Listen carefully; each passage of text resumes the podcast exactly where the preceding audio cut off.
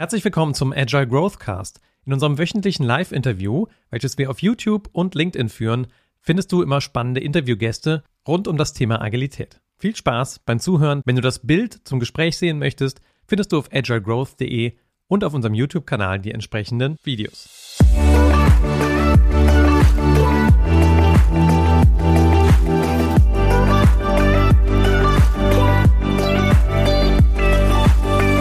Herzlich willkommen zum Agile Growthcast. Schön, dass du wieder zuschaust. Ähm, wir sind ein bisschen später dran heute. Das hatte einen ganz witzigen Grund. Irgendwie musste noch so ein Mac-Update hier durchgefahren werden und dementsprechend äh, hat es ein bisschen verzögert. Insofern schön, wenn du jetzt mit dabei bist, denn wir haben auch wieder einen äh, ganz, ganz tollen Gast mit dabei.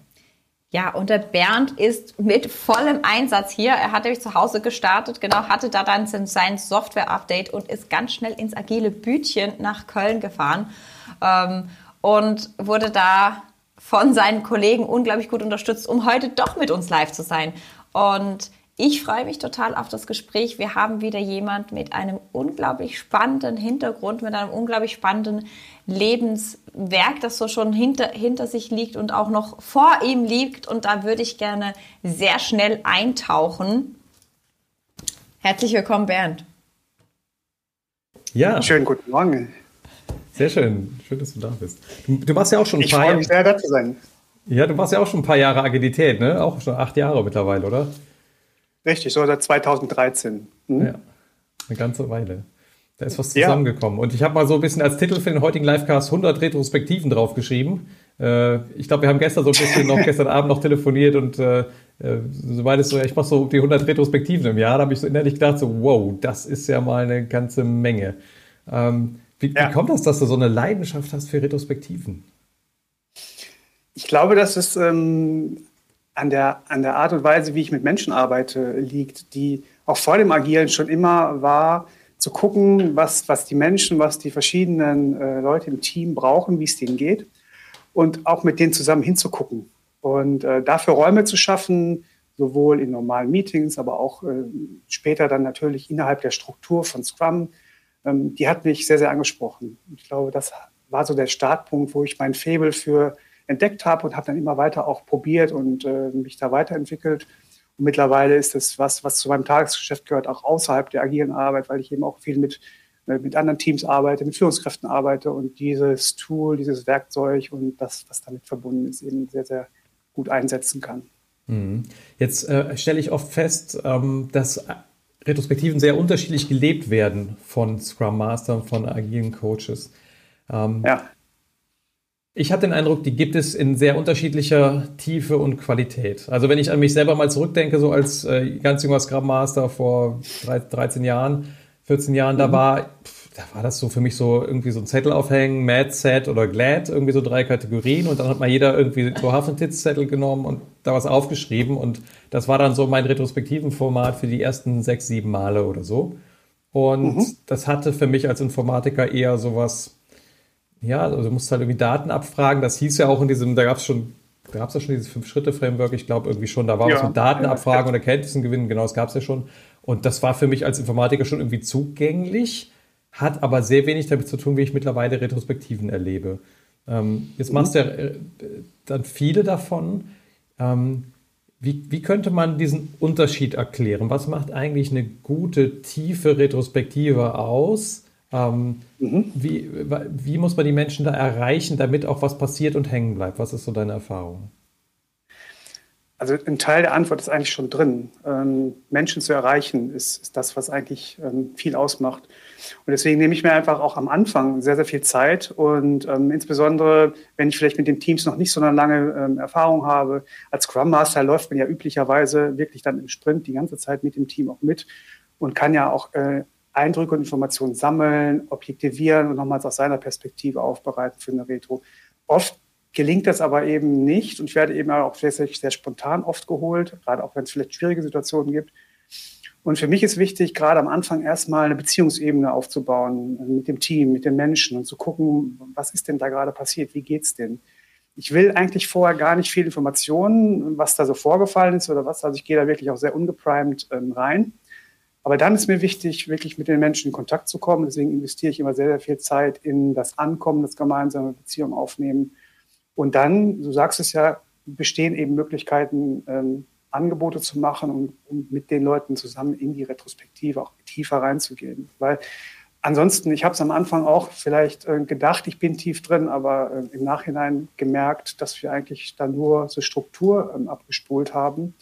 Äh, da kam vielleicht am Ende auch was bei raus. Aber ob es das gebracht hat, was dem Team in dem Kontext geholfen hat, ähm, war dann doch sehr fraglich. Und da bemühe ich mich eben sehr, sehr früh schon mit denen sehr, sehr gut in den, in den Kontakt zu gehen. Mm, total schön. Ich glaube, viele Leute, also ich muss anders anfangen. Manchmal erzählt Kai in seinen Trainings die Geschichte, dass Leute in Retrospektiven bei mir weinen. Und ich weiß noch, als mhm. Kai und ich ziemlich früh zusammen waren, da hatte ich drei Retros an einem Tag. Es war irgendwie so ein, es war einfach ein Tag mit drei Retros. Und irgendwie ja. in jeder Retro wurde es hochemotional. Das hat wahrscheinlich auch sehr viel mit mir zu tun gehabt, dass da drin hochemotional mhm. wurde.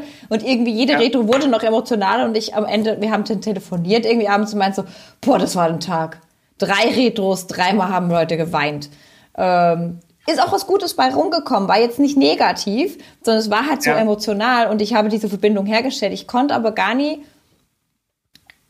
so in Worte fassen, was tue ich denn, um diese Verbindung herzustellen? Und ich werde immer mhm. wieder gefragt, so Jasmin, was ist denn jetzt da dein Trick? Oder ich sagen muss, ich habe da gar keinen Trick. Ich, ich gehe mit dem Herzen auf Menschen zu.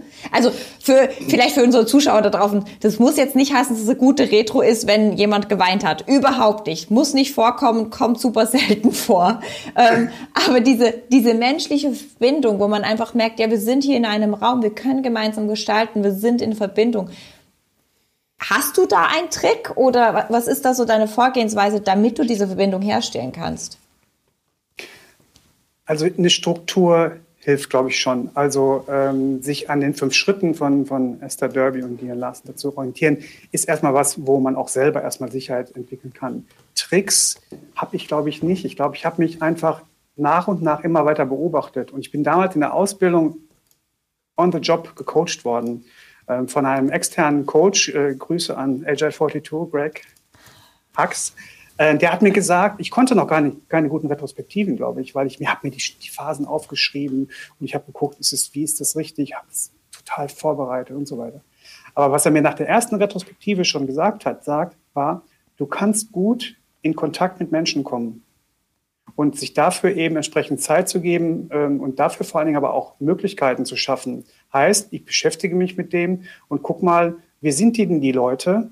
Ähm, wenn das zum Beispiel Softwareentwickler sind, dann spreche ich die vielleicht anders an, als wenn es vielleicht eine sehr, sehr extrovertierte Truppe ist oder wenn vielleicht schon sogar irgendwie was in, in einem Raum passiert. Aber erstmal versuche ich die so ein bisschen zu leveln. Ich nenne das immer so ein bisschen wie im Supermarkt die Gemüsetheke wo ich die erstmal so ein bisschen runterbringe, auf einen Stand bringe und sage, okay, sind wir jetzt da. Und im Digitalen finde ich das noch wichtiger. Da wird so schnell drüber gespielt mit irgendwelchen Fragen und Albernheiten, wo sich Menschen vielleicht dann auch nicht ernst genommen fühlen oder in, ihr, mhm. in ihrer aktuellen Situation das nicht passend ist. Es ist gut gemeint, aber das heißt halt nicht, dass es immer funktioniert. Und ich glaube, da zu gucken, das ist was, was, ja, vielleicht sind es bei mir mittlerweile ähm, verinnerlichte äh, Tricks, Methoden, aber ich glaube, ich bin da sehr stark auf Empathie und auf eine Grundeinstellung, ähm, auf die ich zurückgreifen kann. Ähm, die hat sich bei mir einfach weiterentwickelt. Mhm, total schön. Ich finde es auch gerade total schön, dass du sagst, das ist so Empathie und eine Grundeinstellung, die sich weiterentwickelt hat, weil das ist, genau. ist ja auch mein fester Glaubenssatz, Empathie kann sich entwickeln. Und ähm, ja, wenn ich jetzt das Psycho... Die hat, ja? Entschuldigung. Gerne. Die hat, die hat zwei Seiten vor allen Dingen. Also ich sage immer böse, ein Sadist hat auch Empathie. Also sich reinversetzen können, was in dem anderen vorgeht, das ist die eine Seite, aber dann auch adäquat entsprechend darauf zu reagieren und aufzunehmen. Dabei aber trotzdem bei sich zu bleiben, sich abzugrenzen, zu gucken, was schwingt denn da gerade bei mir, übertrage ich vielleicht auch was. Das ist, finde ich, der professionelle Umgang mit, mit Empathie. Und es gibt auch einen empathischen Klartext, wo man sagt, so, und deswegen ist das jetzt quasi gerade unser Thema. Das heißt nicht, dass ich immer nur per se versuche, alles windelweich zu machen, aber mhm. zu gucken, ne, was, was passiert da. Das finde mhm. ich wichtig. Jetzt hast du ja auch durchaus, ähm, du bist ja auch ausgebildeter Mediator. Ähm, mhm. Das heißt, du hast auch dich mit deinem, deinem eigenen Verhalten in Konflikten beschäftigt und dem anderer Menschen, sage ich jetzt mal so. Ähm, ja. das ist natürlich auch nochmal eine spannende Geschichte, weil gerade wenn Konflikte aufkennen und äh, vielleicht, wenn du gerade zuschaust, kennst das ja auch vielleicht aus einer Familiensituation oder irgendeiner anderen wichtigen Beziehung, ähm, dann ist das ja doch häufiger so, dass wenn die Wellen hochschlagen, dann wir ganz gerne in Resonanz kommen mit anderen Menschen und eigentlich irgendwie etwas in uns auch so eine gewisse innere Freude daran hat, dann mitzumachen an diesem Spiel, was so in den Abgrund führt. Und genau. äh, das irgendwie zu erkennen in dem Moment, in dem es passiert, stelle ich mir als eine wichtige Qualität als ein Mediator vor. Oder was ist das, wie du innerlich dann damit umgehst, wenn es mal hochkocht? Und ich gehe davon aus, das passiert immer mal wieder. Ja, also ich habe 2015 auch eine Ausbildung zum systemischen Coach gemacht. Und wichtig ist einfach auch bei sich zu gucken, und wenn man in solcher Arbeit, in solcher Rolle, egal ob als Coach, als Mediator, entsprechend wirken will, muss man sich immer selbst seiner selbst bewusst sein und gucken, wie du sagst, was passiert da bei mir, weil du nimmst ja alles für dich entsprechend auch auf. Und da helfen jetzt, um auf die Mediation zurückzukommen, wirklich auch klare ähm, Regeln. Die mache ich auch explizit zu Beginn des, äh, des Prozesses, um zu sagen, was passiert hier heute, wie arbeiten wir, ich positioniere mich nochmal klar bei den Parteien, weil diese Parteien haben vielleicht Wochen und Monate nicht miteinander gesprochen oder das ist so verfeindet oder vielleicht schon erkaltete Konflikte. Und da gilt es erstmal zu sagen, ich bin, bin allparteilich, ja, ähm, ich höre beiden Seiten zu und ihr sprecht jetzt beide von den Kommunikationsrichtungen erstmal wirklich nur zu mir. Die haben noch keine, keine Ebene. Und da gilt es erstmal, mich als Spitze in diesem Dreieck zu positionieren und zu sagen, okay, lass mal raus. Und es beginnt oft schon damit, dass dann einer sagt, boah, der atmet schwer und sagt, ey, jetzt hört mir, wenigstens hört mir mal einer zu, weil ich vorher gesagt habe, schön, dass du dich überhaupt darauf einlässt. Weil, wie gesagt, Monate vorher war dann einfach nur ein Konflikt erkaltet. Das ist dann mhm. schon die, die härteste Situation. Andererseits kann man auch sagen, nicht alles ist direkt ein Konflikt. Manchmal wird es auch einseitig empfunden. Oder es ist vielleicht nur was Kognitives im Team, dass verschiedene ähm, Denkweisen, Vorgehensweisen existieren, wie man vielleicht technisch rangeht an ein Thema oder dass einer einfach äh, eine bestimmte Vorstellung hat, weil er neu im Team ist, als Architekt gekommen und möchte gerne eine neue Infrastruktur aufbauen oder eine neue Programmiersprache einführen und, und, und. Und der andere sagt, mit mir macht das gar nichts. Aber der andere ist halt, der brennt dafür und man merkt einfach, da passiert was. Und das ist aber noch kein mhm. Konflikt. Ein Konflikt ist erst, wenn beide Seiten wirklich auch aktiv einsteigen und da so ein, ein Ungleichgewicht entsteht und eine Unvereinbarkeit. Und deswegen, mhm. da wird auch sehr, sehr schnell immer auch so im, äh, der üblichen Pyramide Vertrauen, Konflikt bis rauf zur Performance, das Thema sehr, sehr schnell hochgespielt. Das sind nicht immer Konflikte. Nicht jede Spannung, nicht jede Differenz ist ein Konflikt. Und nicht jede mhm. Moderation ist eine Mediation. Mhm. Das, das finde ich, halt total. Wichtig, ne? Ja, so, das ist total wichtig. Ich finde auch, fand es ganz schön, dass du sagtest, ne, das beginnt ja auch bei mir. Also ich finde auch genau. Empathie, genau. je, je mehr ich über Empathie lerne oder auch über mehr Empathie auch mit anderen immer mehr empfinden kann, desto mehr Empathie empfinde ich auch mit mir selber. Und mhm. das war für mich ein Weg, der, der sehr spannend war, einfach mal zu gucken, ah, wo bin ich hart mit mir selber und, und wo kann ich mehr Empathie für mich selber haben, damit ich mehr kapiere, was läuft denn in mir ab, weil dann kann ich auch adäquater in Situationen reagieren. Ja, und da bist du wieder bei der Achtsamkeit, ne? Also auf sich zu achten in, in, jeder Phase. Das klingt immer so esoterisch, aber ich meine, ich habe ja nun auch schon ein paar Jahre Erfahrung und sehe ja auch immer wieder, ich mache ja auch Retrospektiven mit mir selbst und ein kleines Selbstcoaching. Und ich habe auch Situationen, wo es mir schlecht geht und wo ich mich fragen muss, was ist wirklich so und was ist vielleicht irgendwie konstruiert. Aber einfach auch bei sich zu gucken, was ist passiert. Oder wenn man eben gemerkt hat, das ist jetzt richtig in die Hose gegangen, dann setze ich mich halt auch dann mit ein bisschen Abstand hin und gucke bei mir und schreibe wirklich klassische GFK-Struktur, äh, was habe ich wirklich beobachtet, was ist wirklich passiert. Ähm, was hat das mit mir ausgelöst, in mir ausgelöst, was für ein, für ein Gefühl. Und Gefühl heißt immer, da ist vorher ein Bedürfnis nicht äh, richtig ähm, ähm mhm. beantwortet worden. Und dann merke ich plötzlich, gehe ich gehe ich von den anderen weg und projiziere vielleicht oder es schwingt bei mir viel stärker, als es bei dem anderen ankommt. Mhm. Total spannend. Ich bin ein bisschen neugierig, ähm, so von den Retrospektiven, wenn du so viele gemacht hast, ähm, mhm. würd, würdest du mit uns eine Retrospektive oder eine Erfahrung teilen, die dich besonders berührt hat, die ähm, irgendwie signifikant war, die rausgestochen ist, wo du sagst, das war ein, ein Termin, der der hat noch lange nachgeklungen. Welche Richtung immer? Kann eine sehr positive ja. oder auch in die andere Richtung gewesen sein, aber etwas, wo du gesagt hast, da ist was Signifikantes für dich passiert. Also es gibt verschiedene Beispiele. Ich hatte das ja gerade auch mit der gewaltfreien Kommunikation genannt, wo immer gerade in heißen Phasen ähm, man einen guten Einstieg findet. Ich hatte neulich erst eine, eine Retrospektive in einer Geschäftsführungsmannschaft, ähm, Managementkreis, ähm, so zweite Führungsebene und der Geschäftsführer war dabei. Ähm, und die merkten irgendwie, sie brauchen da mal äh, eine Moderation für ein Thema und haben auch viele Themen genannt auf der Sachebene. Ähm, und man merkte, also ich merkte sehr früh, dass es wirklich doch sehr stark auf der, auf der Beziehungsebene ist und ähm, dass es da wenig Sicherheit gab.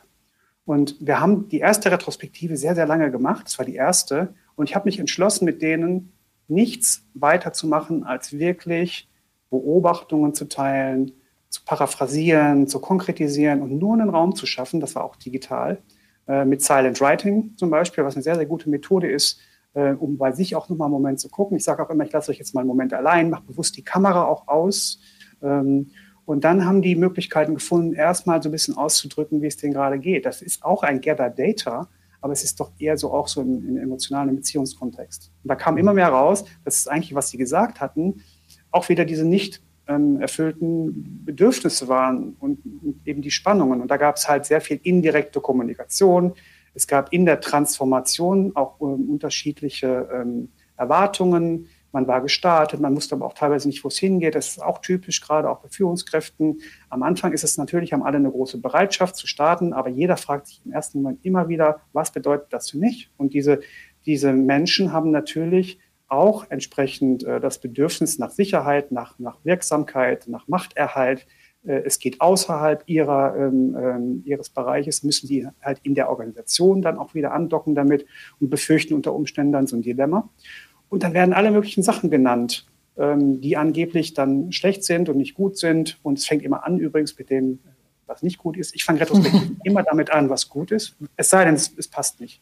Also wenn ein Team es komplett in den, in den Sand gesetzt hat, die Stimmung ist Ground Zero, dann erzähle ich nicht, äh, frage ich nicht, ja, obwohl möchte hier nicht mehr jeder irgendwie dem anderen sagen, wofür er dankbar ist. Das finden wir auch albern.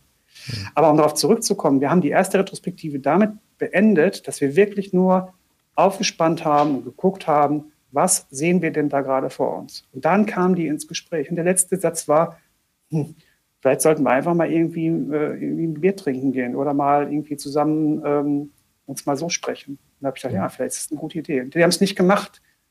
Aber beim zweiten Mal haben wir in der Retrospektive darauf aufsetzen können. Das ist auch der Plan, den ich mit Teams habe. Ich erarbeite mit den Teams einen roten Faden. Ich weiß immer, wo habe ich die verlassen, wo kann ich andocken, weil wichtig finde ich auch, um auch auf gute Retrospektiven hinzukommen, dass die merken, da ist auch eine Verbindlichkeit drin und es geht auch weiter und ist auch jemand interessiert daran. Und das haben wir an der Stelle geschafft, dass die sich immer mehr aufeinander eingelassen haben und dann waren sie arbeitsfähig.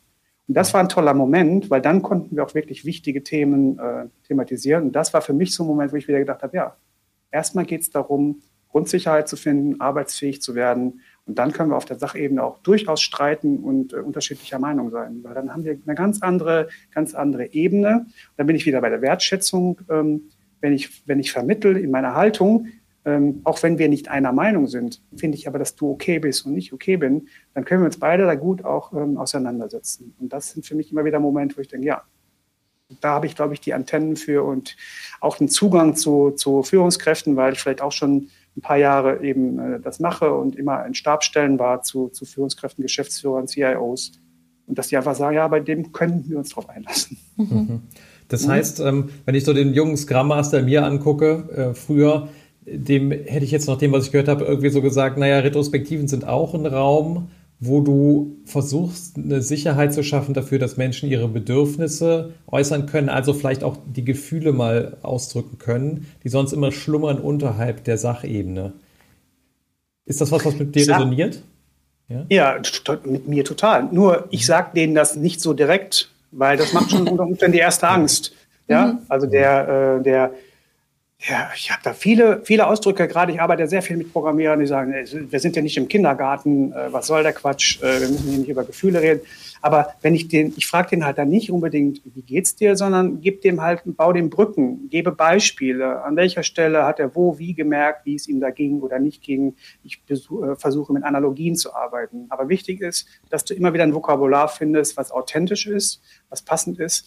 Und damit kriegst du es eben irgendwie in Gang. Und natürlich rede ich auch über Emotionen, aber klar ist auch, ich gebe denen Sicherheit durch eine Struktur und die zeige ich denen vorher und ich sage ihnen genau, wie sind die fünf Phasen? Ich nenne die natürlich nicht, wir machen jetzt Gather Data, sondern ich sage so, je nachdem, wie es immer passt, verspielte Teams, die wollen vielleicht selber äh, das entdecken und beschriften und dem einen Titel geben.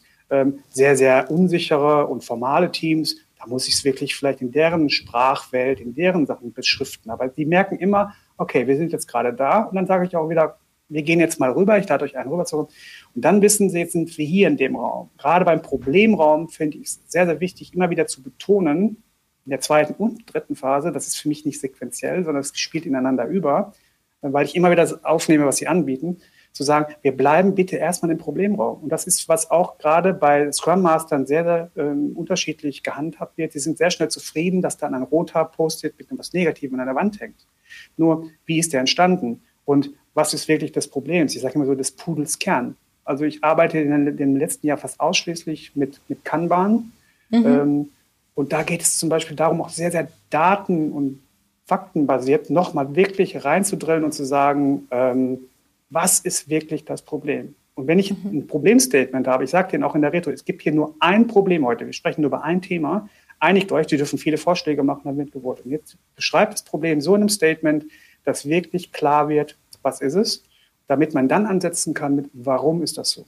Und mhm. dann füllen wir, warum, warum, warum, warum. Und dann mhm. irgendwann merken wir, ja, da, da, da ist was. Und dann gehen wir rein in, in den Kreativprozess, um über Möglichkeiten, über Lösungen nachzudenken. Und eventuell gehen wir natürlich auch nochmal zurück und merken wieder, ja, da sind wir wieder am Anfang, ne? Genau. Aber lass uns nochmal wieder reingehen. Mhm, das, das finde ich halt wichtig und das, das, dafür braucht man einfach auch Erfahrung in dem Moment. Ich glaube, das kann nicht jeder gleich. Ich sage auch nicht, dass ich es am besten kann, aber ich glaube, dass ich da einige gute Erfahrungen mhm. sammeln kann durch die Vielzahl dieser Situationen. Mhm, finde ich aber total cool und spannend. Wir hatten zwei schöne Kommentare, also äh, nicht jede Spannung ist ein Konflikt. Ähm, Oliver mag genau. das. Ich, ich mag es auch total gerne. Und was ich aber auch merke, ist, wenn ich gucke, wo sind meine Retro größten retrospektiven Fails, sind, wenn ich gerade in diese Gather Data Phase zu sehr aufgemacht habe und gesagt habe, so, und jetzt bewerft mich mal mit der ganzen Scheiße, die rumliegt. Und dann mhm. redest du auf einmal über höhenverstellbare Tische, die das Management mhm. immer noch nicht zur Verfügung stellt und Bürostühle, mhm. die scheiße sind und der Kaffee könnte besser sein, ähm, hinzu, wir haben immer noch nicht genug Te Testabdeckung und so weiter. Und bis jeder dann vorgestellt hat, was ihm alles auf der Seele brennt, sind dann halt schon irgendwie eine Stunde rum. Und dann denkst du so, ja, und jetzt wählen wir eins aus und bearbeiten das. Und das sind dann die Lappalien. Genau. Am besten wählt der Scrum Master aus, weil er das am wichtigsten fürs Team findet. Oder er hat vielleicht vorher schon eine Hidden Agenda. Auch ein schöner Fail, äh, egal ob bewusst oder unbewusst, wenn du Fragen primest, ähm, wenn du sie so stellst, dass die Leute sich manipuliert fühlen. Vielleicht nicht im ersten Moment, aber es wird spätestens nach kurzer Zeit entweder enttarnt oder es geht in die ganz falsche Richtung. Mhm. Und vielleicht hast du es noch nicht mal gemerkt. Mhm. Aber wenn du sagst, ich, ich habe zu einen großen Haufen, also ich glaube, am Anfang muss man erstmal breit sein, aber man kann auch da sagen, ich gebe euch jetzt mal so und so viel Zeit für alles das und wenn ich merke, es ist wichtig, ähm, dass ich das aufmache, was gerade da ist. Und dann lasse ich die mal selber ein bisschen äh, clustern. Ich mache da noch nichts mit, aber dann mhm. merken die, hm, ja, ja, und so, ist es denn der Schreibtisch? Und dann, ich sage dann, wenn ihr, wenn ihr was nicht so wichtig findet, könnt ihr es auch so ein bisschen auf die Seite ziehen. Und dann merkst du, machen die das schon von selber. Das macht das Team untereinander. Aber außerdem siehst du auch in den Cursern, wo Gruppendynamik ist. Du merkst, mhm. wo Menschen in die gleiche Ecken gehen.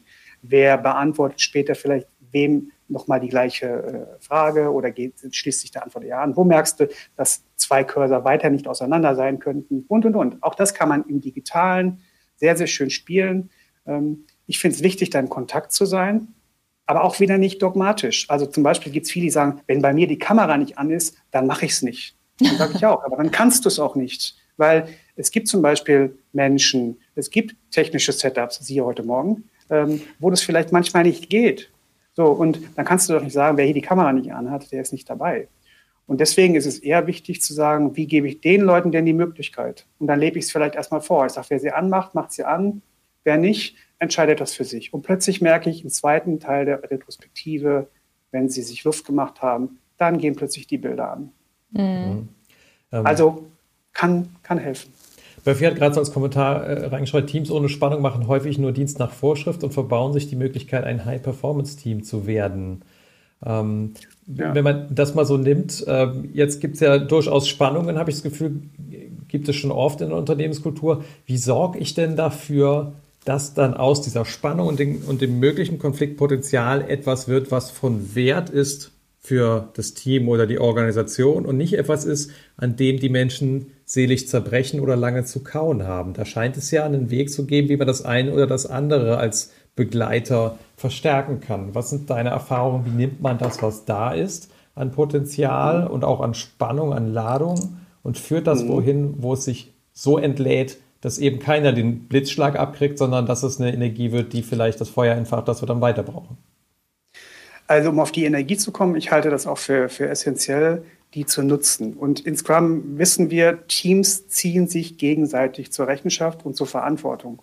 Und das ist nicht, weil die sich irgendwie eins auswischen wollen oder weil die sich Druck machen wollen äh, oder streiten, sondern weil die einfach sagen, so wollen wir miteinander arbeiten und umgehen. Und da kommt es auch zu Spannungen. Und ich finde es auch okay zu sagen, wir finden Entscheidungsprozesse, die für alle erstmal passen, um sich auf wieder was einzulassen, um was auszuprobieren. Und dann arbeite ich zum Beispiel auch gerne mit Content-Entscheidungen, zu sagen, okay, hat irgendeiner jetzt nochmal Schmerzen, dass wir das jetzt einfach mal vielleicht ausprobieren? Oder ist es erstmal okay? Und dann sagen wir, ja, ich, ich gehe es mit, ich finde es nicht toll, aber ähm, ich lasse es uns ausprobieren. Aber um das machen zu können, musst du halt sehr, sehr viel erstmal an Basis arbeiten. Also ich kann nur jedem empfehlen, wahrscheinlich haben es auch viele gelesen, die Five Dysfunctions of a Team.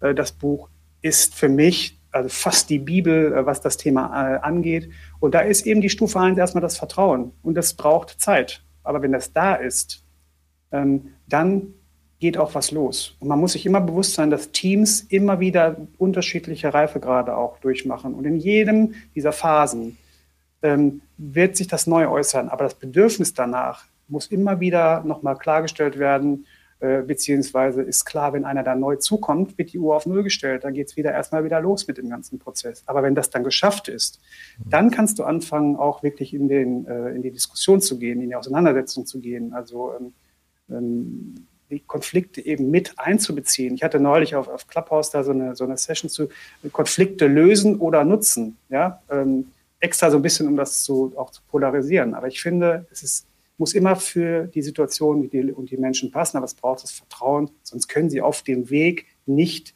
überhaupt zu einem High-Performance-Team äh, werden. Viele mhm. wollen aber genau damit, also sie wollen das und sagen, und deswegen äh, dürfen wir Konflikte vielleicht nicht haben. Und, und Dienst nach Vorschrift, das als letzter Satz, dann muss ich einfach auch erstmal wertschätzen, dass es so ist und sagen, ja, warum ist es denn so? Warum machen die denn nur Dienst nach Fortschritt? Und das heißt, dass davor ganz, ganz viel passiert ist.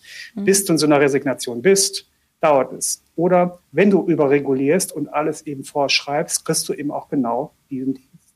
Von mhm. daher muss man immer wieder gucken, Ursache, Wirkung, das ist halt das, das Systemische äh, an der Stelle eben auch immer wieder sagt. Systeme sind immer geneigt dazu, sich immer wieder gegenseitig auch auszugleichen. Mhm. Und innerhalb ähm, äh, von Systemen entstehen eben dann auch solche, solche Muster. Und ähm, dementsprechend, wenn man sich das bewusst macht, ist es auch weniger frustrierend, wenn Sachen nicht klappen, weil man eben mhm. weiß, ja, so ist eben hier gerade das aktuelle System. Mhm. Und ich finde aber auch, das braucht in meiner Erfahrung ganz, ganz viel innere Arbeit. Also ähm, auch innere Arbeit dahingehend, dass wenn wir sagen, okay, Konflikte äh, dürfen wir nutzen zum Guten. Wenn ich jetzt Vorträge über psychologische Sicherheit gebe, merke ich, kommt ganz oft dieses, ah, wir sind psychologisch sicher, also kann jeder sich selber sein, also können wir alle eine andere Meinung haben. Wo ich sage, ja, und das ja. ist das halbe Spiel. Also die psychologische linear, Sicherheit. Linear kausal logisch, ne?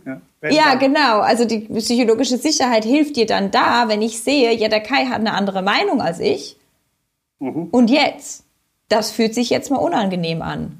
Das ist jetzt gerade mal irgendwie nicht so cool. Und für unser ja. gemeinsames Ziel ist es auch nicht so cool, wenn wir auf dieser unterschiedlichen Meinung so, so stehen bleiben. Das heißt ja nicht, dass wir äh, happy clappy jetzt miteinander sein müssen, sondern dass wir sagen müssen, okay, und was können wir daraus lernen und was können wir machen und wie können wir weitergehen und was ist hinter unserer unterschiedlichen Meinung?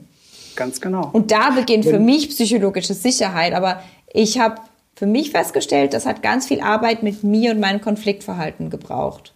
Weil ich so als Kind gelernt habe, Kind aggressiv sein. Also Mädchen ist nicht aggressiv. Das mhm. darfst du nicht. Und genau. du hast doch eher zu gefallen. Also ja. da hat ja jeder so seine eigenen Dinge, die er so gelernt hat, aber ich habe sehr gelernt, so du hast in erster Linie zu gefallen, sonst kriegst du, sonst wirst du nicht geliebt.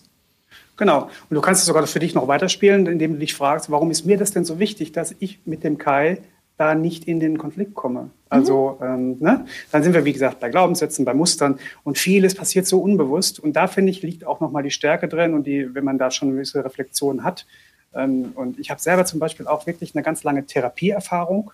Ähm, mhm. Und in der Therapieerfahrung, die, die, ich damals gemacht habe, lernt man sich immer wieder auch nochmal neu kennen. Ich finde es als einen absoluten Wert, ähm, immer wieder auch nochmal von Zeit zu Zeit da in so ein Coaching zu gehen und zu gucken, wo bin ich gerade? Und dann merke ich wieder, oh, hallo Geist, da war wieder dein Thema, da war wieder dein Glaubenssatz. Und wenn ich zum Beispiel immer so großen Wert auf Sicherheit lege für Teams, kann es sein, dass die das gar nicht haben. Aber ich habe vielleicht meine Unsicherheit gerade übertragen und denke, ihr braucht Sicherheit. Und sage, nee, mhm. Ja, mhm. Also das ist immer ein Spiel, wo man immer wieder äh, abcheckt und immer wieder in den Dialog geht, ähm, was passiert gerade. Und mhm. das immer wieder zu ritualisieren. Dafür sind zum Beispiel Retrospektiven so wertvoll und die Struktur und das sequentielle Vorgehen. Ähm, das ist das, was den Leuten dann in mhm. dem Fall Sicherheit gibt, aber auch natürlich die Ergebnisqualität. Ich glaube, da passt Patricks Frage super hin. Ich habe so ein bisschen nach drüben gespienzelt. Kai kann die ja. einblenden. Ich lese sie dir einmal vor. Äh, mhm. Patrick fragt nämlich, wie gehst du mit einem System um, in dem Retrospektiven beispielsweise aufgrund vergangener Erfahrungen dann nur sehr selten, zum Beispiel einmal im Quartal, ähm, gemacht werden?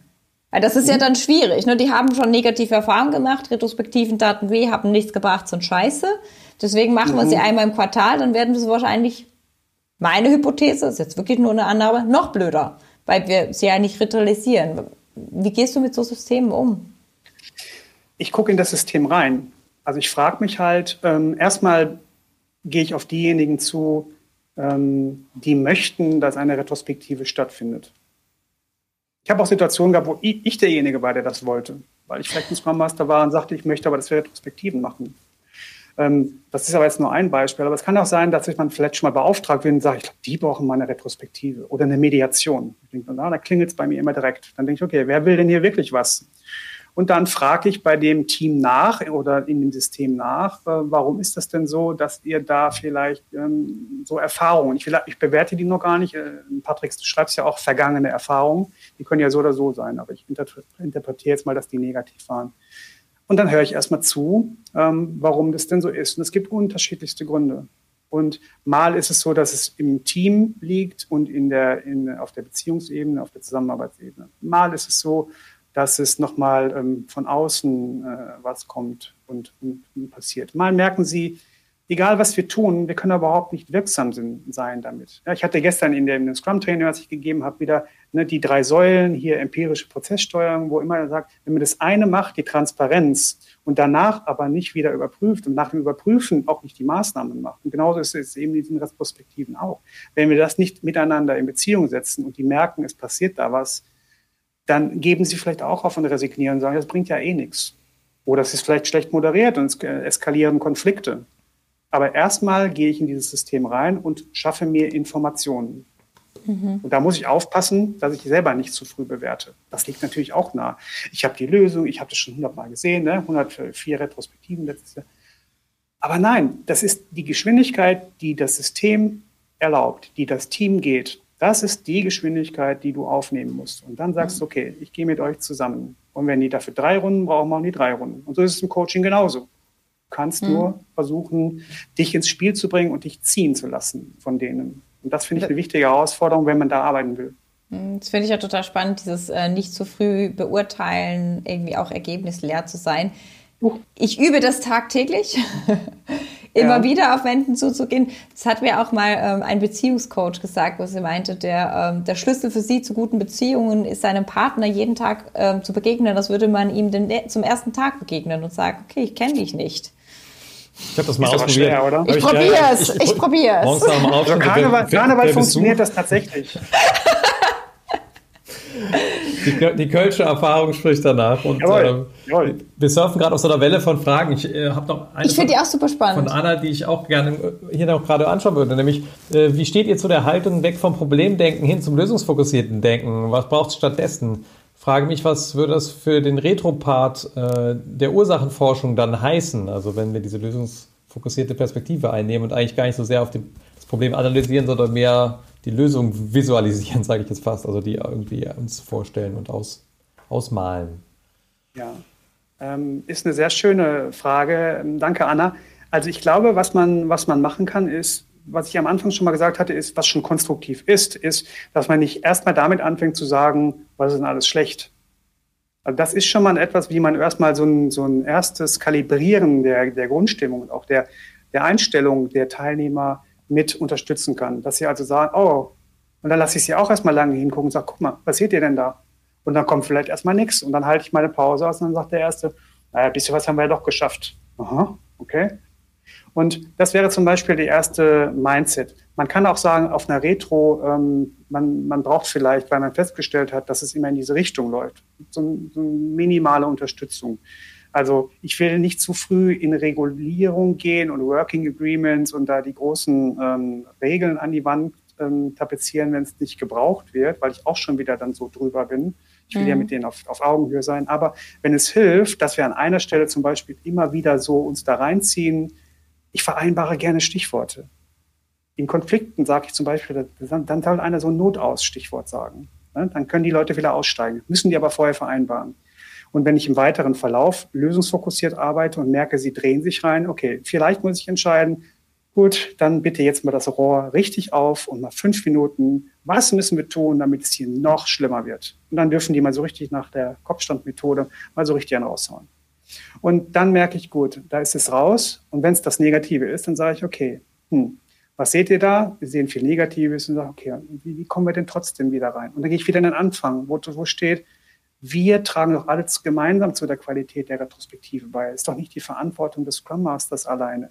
Das, was wir beeinflussen können, das, was wir aufnehmen, wollen wir doch auch tun im Sinne einer gemeinsamen Verbesserung. Seid ihr noch dabei?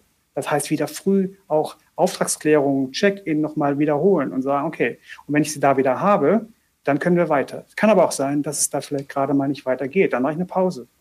Dann mhm. sage ich, gut, dann lass uns mal kurz raus. Also sie dann auch rauszuholen und rauszulassen und sie dann aber auch wieder konzentriert und fokussiert reinzuholen, äh, nochmal Sachebene bringen, wieder einmal durch die Gemüsetheke und dann nochmal einsteigen. Kann sein, mhm. dass das auf jeden Fall hilft. Und hinten raus bei den Maßnahmen es, es, es muss verbindlich sein. Es müssen Maßnahmen sein, die das Team auch erarbeitet hat. Es nützt, nicht, nützt nichts, wenn der Scrum Master zu früh aufschreibt oder die ganze Zeit aufschreibt. Gibt auch so eine Servicehaltung, ne? Ach ja, die Scrum Master.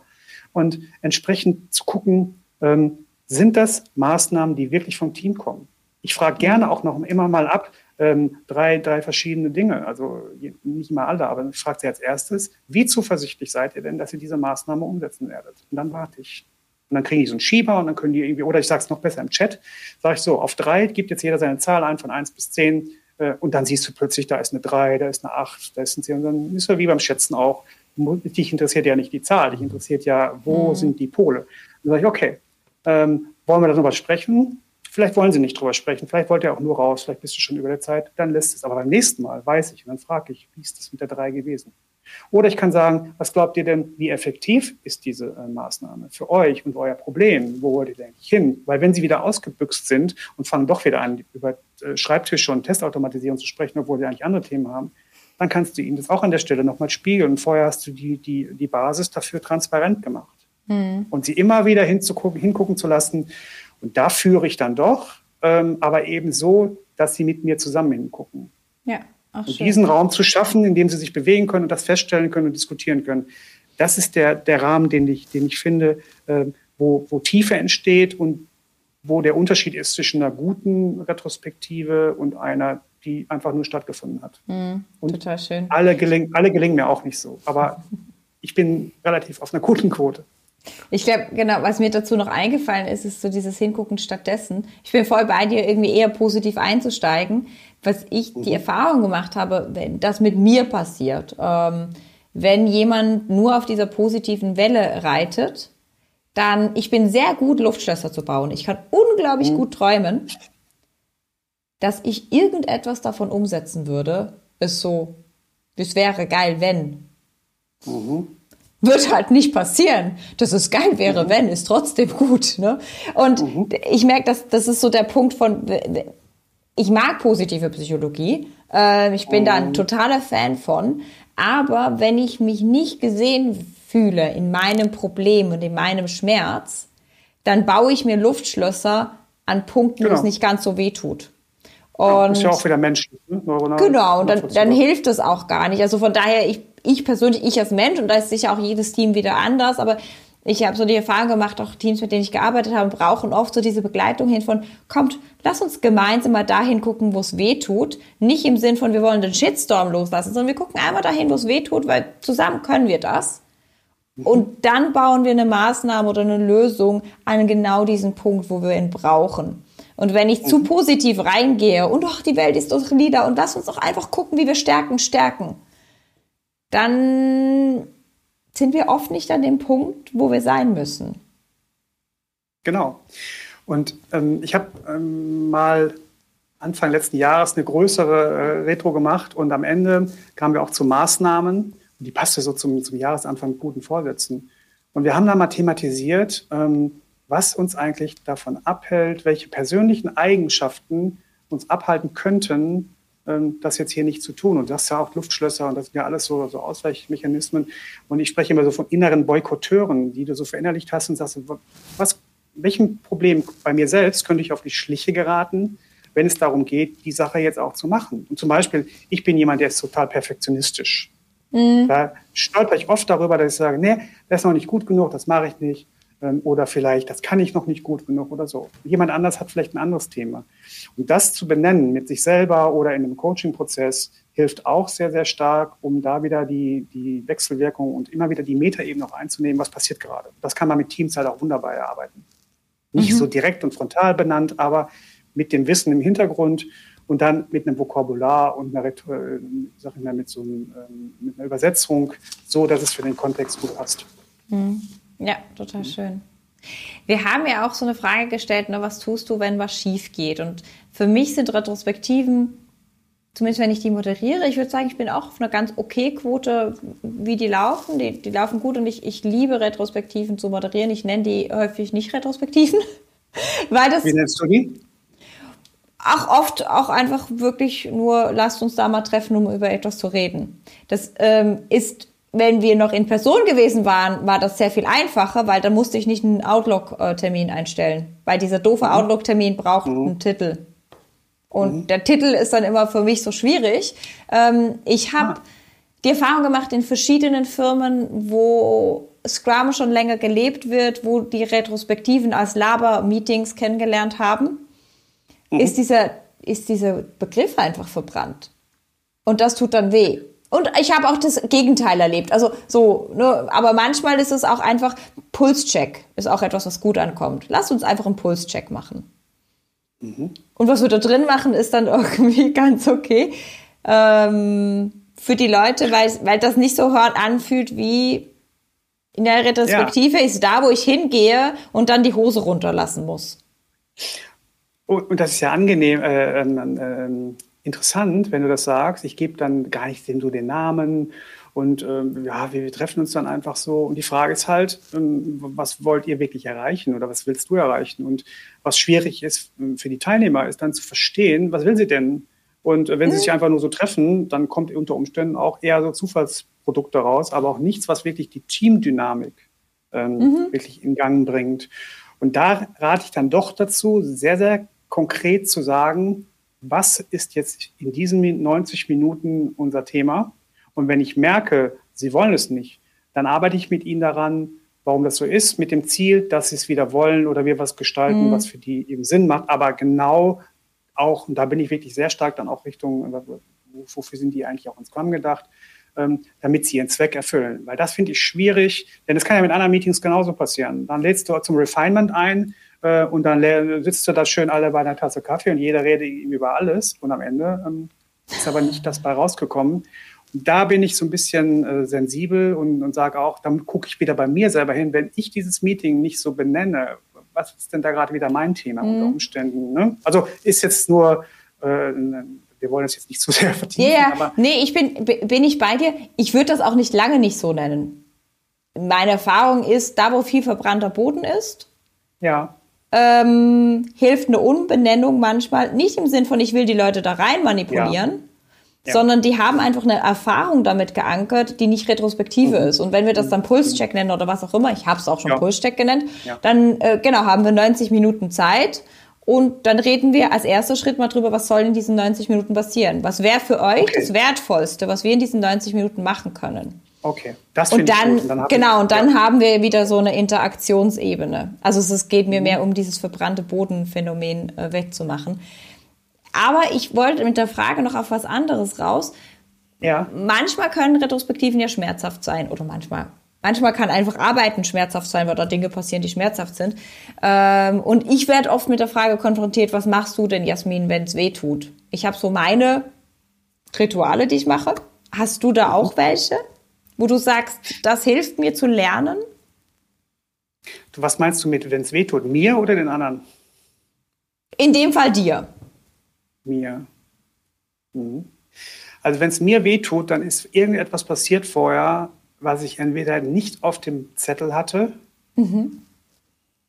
oder ich nicht ausreichend gut ähm, befähigt habe. Ich sage da extra nicht moderiert, weil moderieren kriegt dann unter Umständen auch mal so einen falschen, ähm, falschen Geschmack. Ich glaube, wichtig ist bei sich hinzugucken, was genau ist denn da passiert, dass es geschmerzt hat. Ich hatte das am Anfang gesagt, dass ich versuche dann auch mit mir nochmal in die Reflexion zu gehen und wirklich nur wie, als hätte eine Videokamera das gefilmt und die Tonaufnahme, was ist wirklich gesagt worden, was ist wirklich passiert. Ich arbeite auch mit so kleinen Aufstellungen, mache mir dann so ein Papierchen und sage, okay, der war da, der war da. Und dann merke ich plötzlich, oh, mit dem hattest du selber ein Thema. Mhm. Und dann ist es vielleicht irgendwie falsch abgebogen. Oder da hast du nicht aufgepasst, weil du gar nicht sauber gearbeitet hast. Die waren gar nicht tief genug im Problemraum. Ähm, deswegen ist es irgendwie in eine falsche Richtung abgebogen oder du hast diesen, diesen Konflikt vorher nicht gesehen. Oder wenn verbrannte Erde ist, das war ja auch gerade ein Stichwort, dann starte ich vielleicht gar nicht erst in der großen Gruppe, sondern gucke erstmal, oh, hier muss ich vielleicht erst nochmal mit Einzelgesprächen, das mache ich dann gerne auch nach der Retrospektive, dass ich nur sage, hör mal, wollen wir nochmal quatschen, ich habe gemerkt, dir ging es hier nicht so gut. So, und dann sagt er vielleicht, hör mal, wie du das da gemacht hast, und da hatte ich total ein Thema und, und, und, und, und.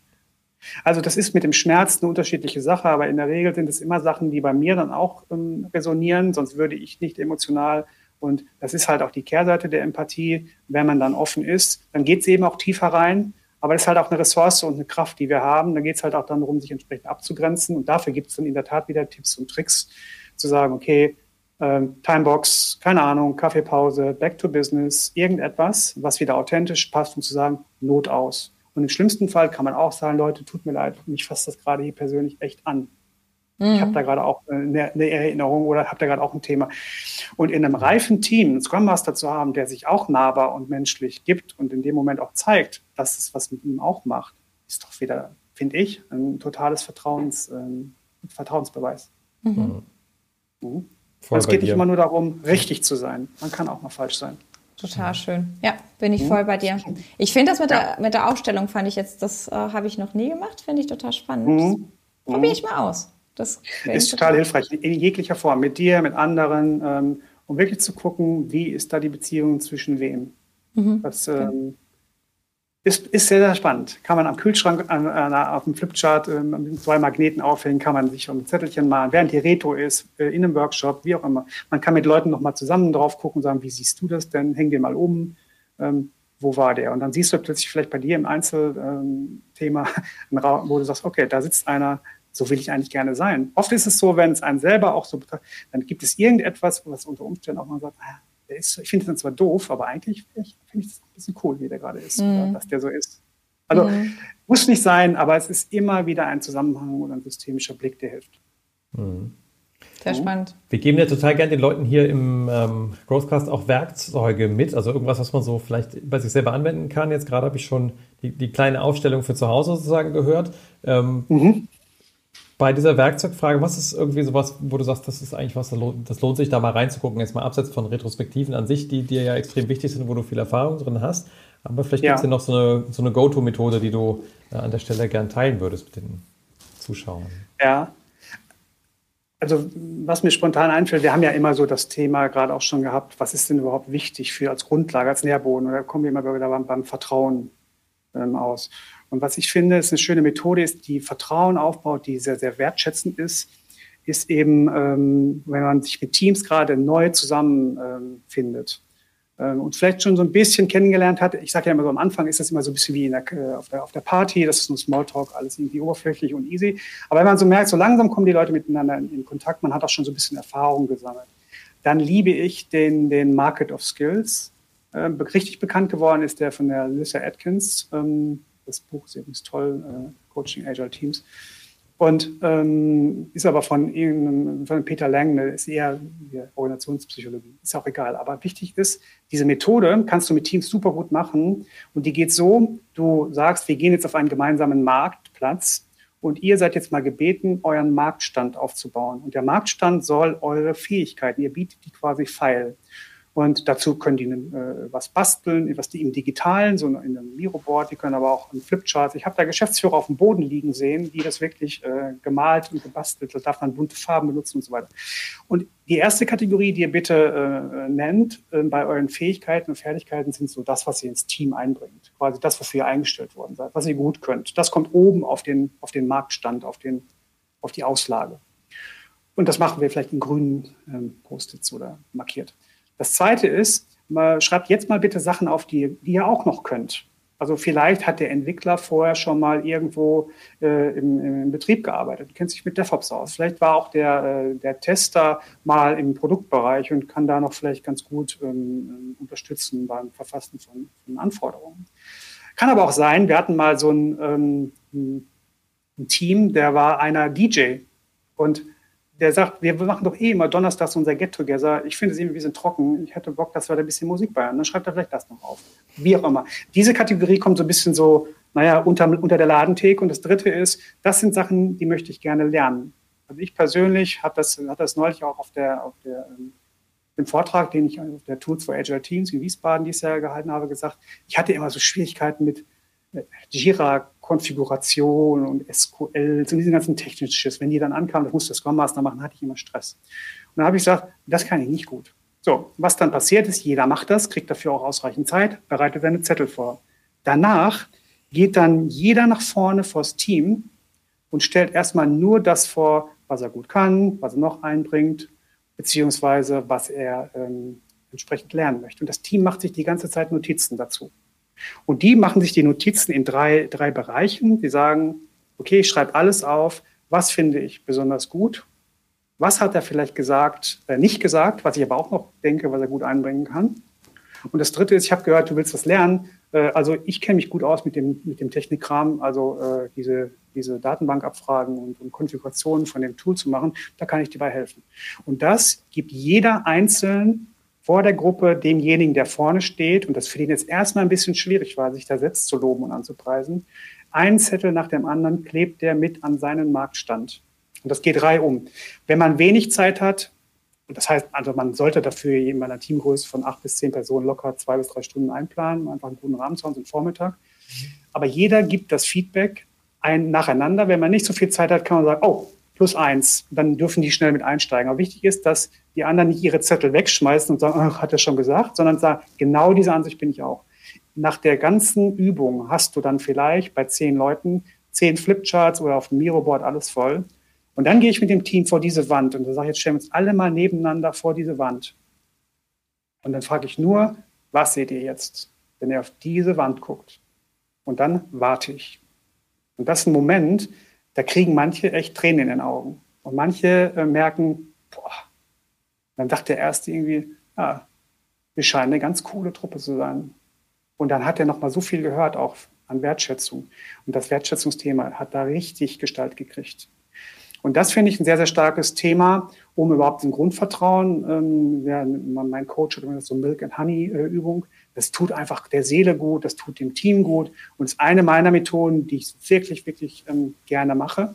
Und was man anschließen könnte, wäre vielleicht dann, wenn man ein bisschen mehr dann in die Fachlichkeit geht, gerade bei neuen Teams zu sagen, da schließen wir dann so eine ähm, Skill-Matrix an, wer bringt was ein, wie gut kann er das. Und das kann man dann an, an einem Tag ganz gut zusammenfassen und weiß genau, wo das Team steht und die sehen sich und ähm, haben ihre Themen auf dem Schirm. Und das finde ich eine sehr, sehr hilfreiche Methode. Mhm. Dankeschön für das äh, Teilen. Ich glaube, man konnte gut nachvollziehen, wie das wirkt und welchen Effekt das auf die Menschen hat. Ähm, definitiv spannend. Und ähm, wenn wir so ein bisschen noch in deine Zukunft gucken, ich glaube, wir sind so langsam so bei. Äh, wir haben auch einen voll schönen Kommentar. Market of Skills, okay, voll gut. Danke dafür. Es berührt mich nur beim Zuhören. Starkes Format, sagt, äh, sagt Yvonne. Dankeschön dafür. Mich hat es auch Sehr gerne. total berührt. Wir haben ja unsere berühmte Abschlussfrage. Mhm. Der Bernd in fünf Jahren. Wo bist du da und äh, was wünschst du dir für die Welt? Hm, für die Welt. Für meine beiden Kinder wünsche ich mir, dass wir diesen Klimamist ähm, in den Griff gekriegt hätten. Hm. Also das wäre wirklich was, wo ich ein schlechtes Gewissen hätte.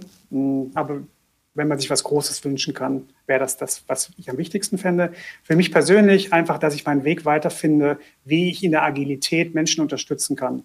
Ähm, ich habe ähm, letztes Jahr die, die ähm, Trainerausbildung nochmal professionalisiert, also dass ich zum Beispiel da noch mehr in, in, in digitalen Trainings gewachsen bin. Dass ich aber vor allem auch in Organisationen wirken kann, äh, Menschen zu unterstützen, Führungskräfte zu unterstützen und da gute Wege gefunden habe, dass es nicht so diese beiden Lager gibt, die und wir, sondern hinzugucken ähm, und da noch mehr Zugang zu bekommen zu haben, das fände ich ein sehr, sehr erstrebenswertes Ziel für meine Arbeit. Und einfach das machen, was ich gerne kann und was ich gut kann. Und das hat die Zeit und die, die lange Entwicklung irgendwie auch immer weiter rausgebracht für mich. Mhm. Ja, das wäre das. Super schön. Schönes Schlusswort. Wir ähm, drücken die Daumen, dass du dich in diese Richtung auch Dankeschön. weiterentwickeln kannst und darfst und dass wir das als Welt in den Griff kriegen. Herzlichen Dank auch nochmal für dein extra Engagement heute Morgen, dass wir das äh, noch auf die Beine gestellt ja. bekommen haben, trotz aller Unwägbarkeiten, Inspektionen und Adaptionen gelebt heute. Und, es war ähm, nur ein Satz dazu, Kai, mir wirklich ein Anliegen, weil ich euren, ähm, eure, euren Ghostcast hier kenne und schon länger verfolge und auch deine Arbeit. Und deswegen war es mir sehr, sehr wichtig, weil ich schon alleine aus der Vorstellung gehört habe, das könnte was für mich sein und für uns sein, dass wir das möglich machen. Und deswegen habe ich mich total gefreut, weil es hat sich auch extrem bestätigt. Ach, total schön. Herzlich, also herzlichen Dank dafür. Genau. Ich muss sagen, mich hat das Gespräch gerade total beflügelt und das war ähm, das, was ich gebraucht habe nach einer anstrengenden Woche, also im positivsten Sinn anstrengenden Woche, aber deswegen finde ich diese Gespräche freitags auch einfach so schön, weil die mich ja. ins Wochenende beflügeln und ähm, danke viel, viel mal für deine Offenheit, das Teilen deiner Erfahrung. Das waren super viele wertvolle Punkte drin und genau und ähm wir wünschen dir ein ganz, ganz schönes Wochenende, äh, gute Erholung. Wenn du mal mit uns persönlich arbeiten möchtest, dann äh, findest du unter agilegrowth.de entsprechend hier unsere Trainings. Der Link ist eingeblendet. Da, wo ist er? Da vorne. Und ähm, genau, und könnt ihr natürlich auch für eure Workshops und Retrospektiven anfragen. Und ihr findet ihn hier auf dem LinkedIn-Cast entsprechend oder verlinkt ähm, auf YouTube. Und ja, vielen Dank, dass du zugeschaut hast, deine Fragen gestellt hast. Wir freuen uns schon, wenn wir dich bald wieder hier begrüßen dürfen.